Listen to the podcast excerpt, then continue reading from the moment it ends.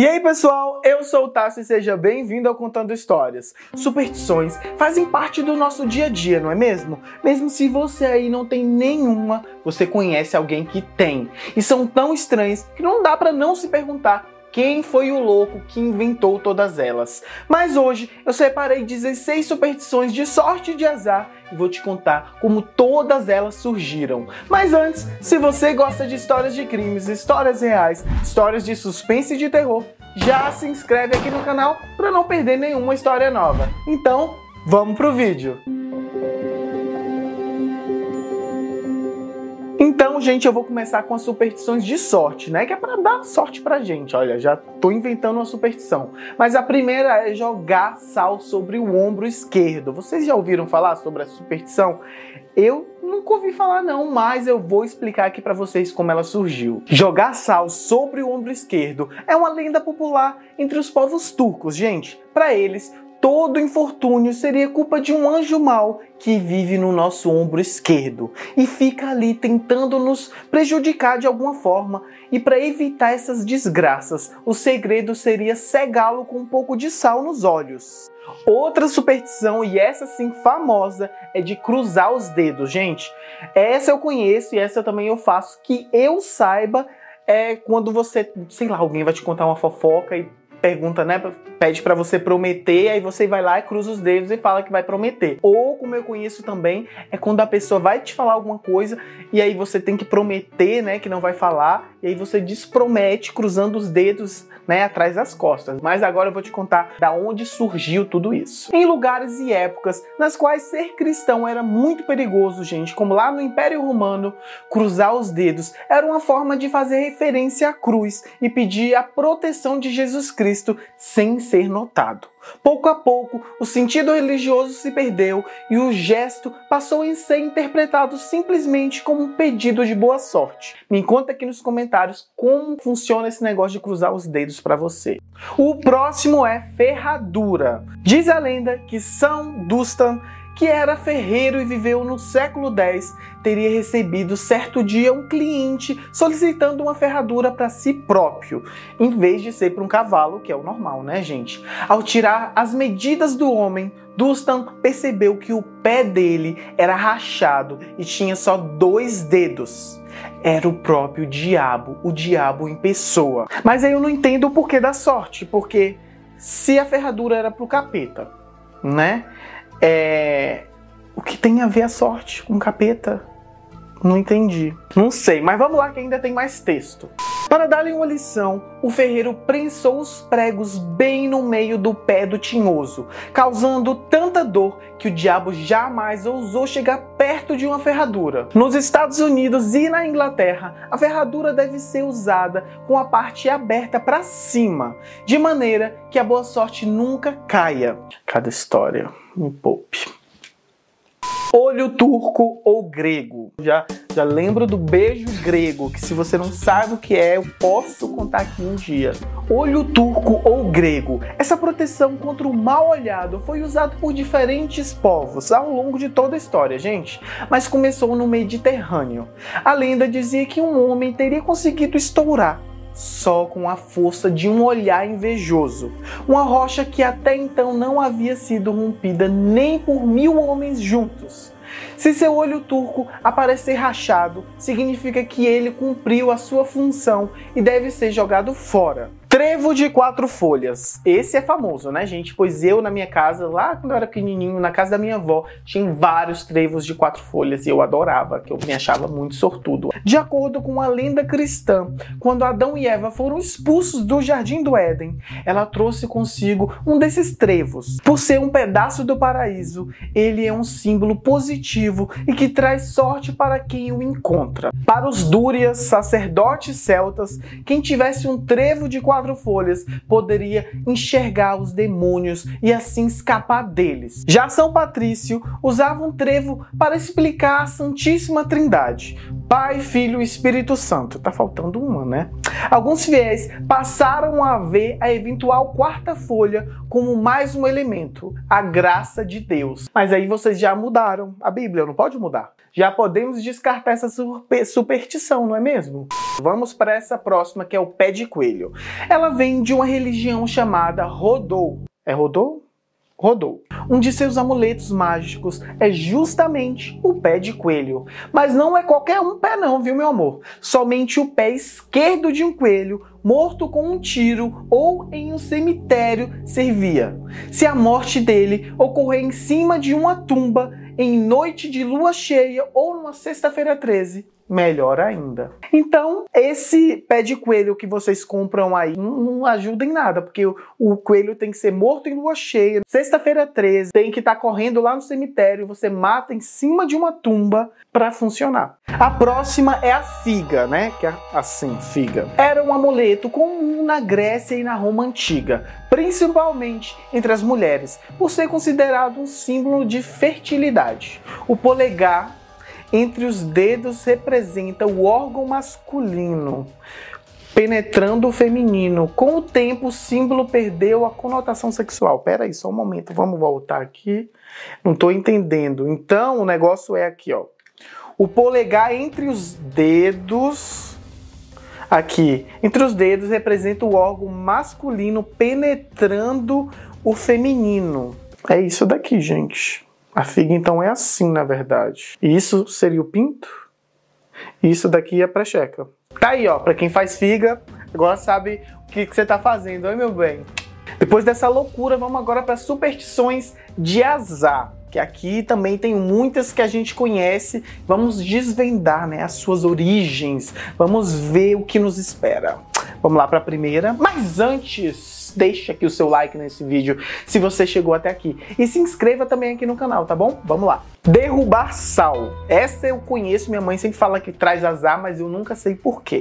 Antes da existência das geladeiras, a única maneira de preservar os alimentos era colocando sal. Porém, a falta da tecnologia tornava a extração do grão muito cara, gente, e desperdiçá-lo significa prejuízo na certa. Para aumentar o cuidado das pessoas, passou-se a dizer que derrubar sal dava azar. O mito se reforçou graças ao pintor Leonardo da Vinci, que retratou um saleiro caindo em frente a Judas no quadro a Última Ceia. Gente, eu tô chocado que tem isso no, no quadro da Última Ceia, que eu nunca percebi na minha vida. Coloca aqui, editor, que no caso sou eu, a foto pra gente dar uma analisada. Eu não tô vendo, né, mas vou reagir. Meu Deus do céu, olha isso, gente, que loucura! Eu tô chocado, tô passado. Tô vendo pela primeira vez.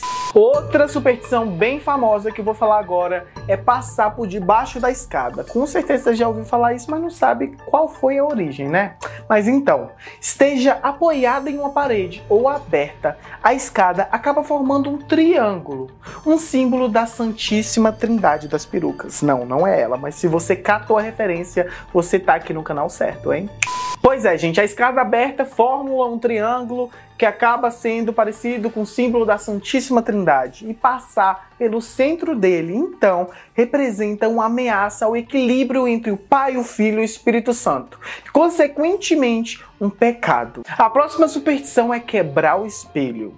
A catoptromacia. A captopra... Ca... Catoptropacia. Puta que pariu.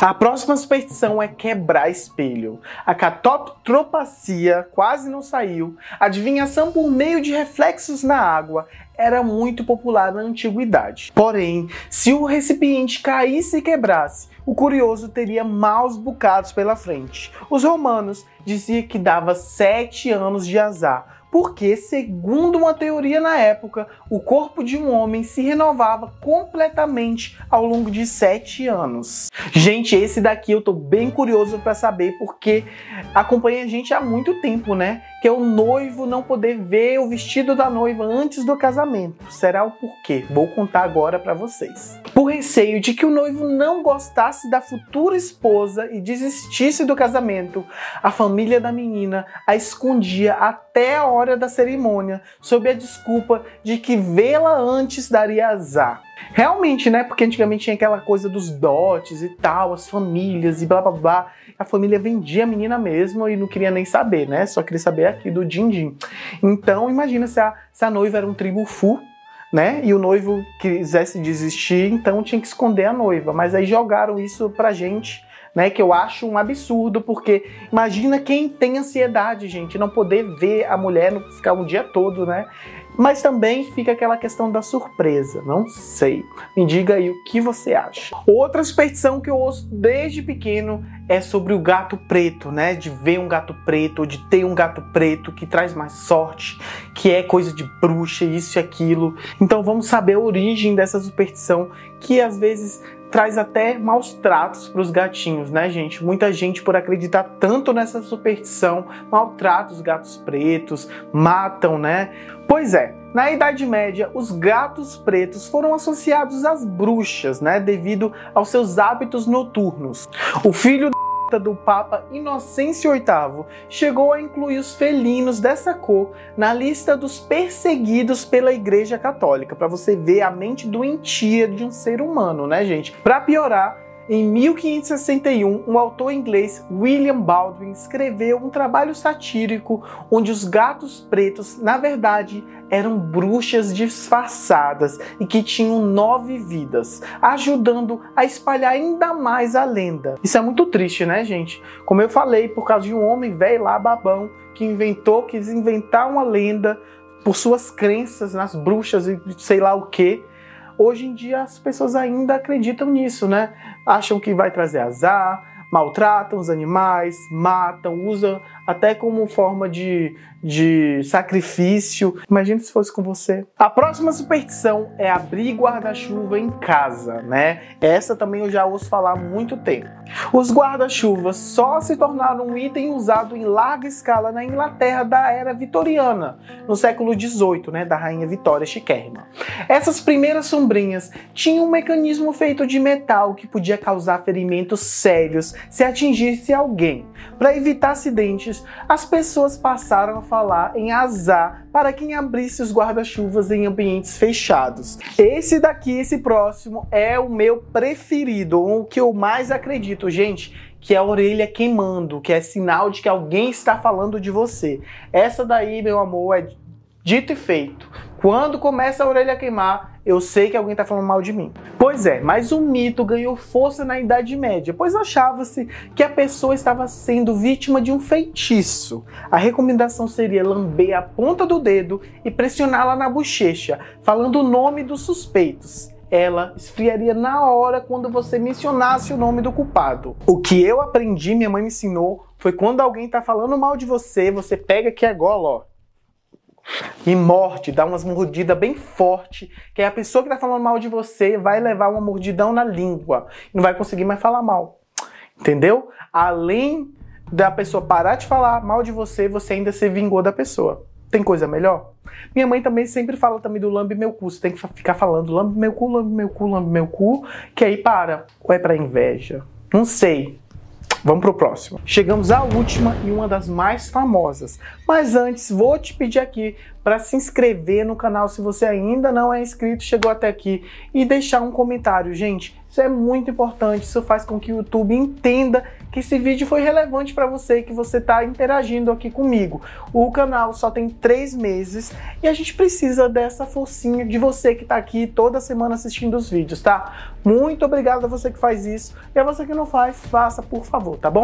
Então vamos para a próxima. A próxima é sexta-feira 13. Gente, revoltada por ter perdido espaço para o cristianismo, a deusa nórdica do amor e da beleza, Friga, teria se exilado no alto de uma montanha, onde às sextas-feiras se reunia com 11 feiticeiras e com o próprio diabo, gente. No total, 13 pessoas, para praguejar contra toda a humanidade. Ainda segundo uma lenda nórdica, Doze divindades participavam de um banquete quando, inesperadamente, apareceu o décimo terceiro convidado, o Luke, figura associada à trapaça. Malicioso, ele induziu o deus cego Roder a tirar uma flecha no próprio irmão Balder.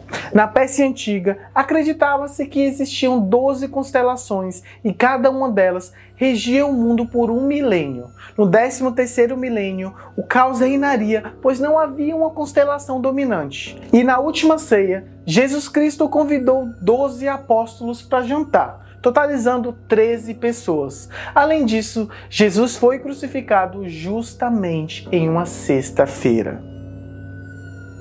Gente, vocês sabiam da origem dessas superstições? Me conta aqui que eu quero saber. Eu tô assim chocado com algumas, algumas eu achei muito besta, que a gente já poderia descartar, né? Principalmente aquela do gatinho, coitado, ele não tem nada a ver com isso. Mas é isso. Se você gosta de histórias de crimes, histórias reais, histórias de suspense e de terror, se inscreve aqui no canal, que sai histórias como essa durante toda a semana, gente. É isso. Até a próxima história e tchau!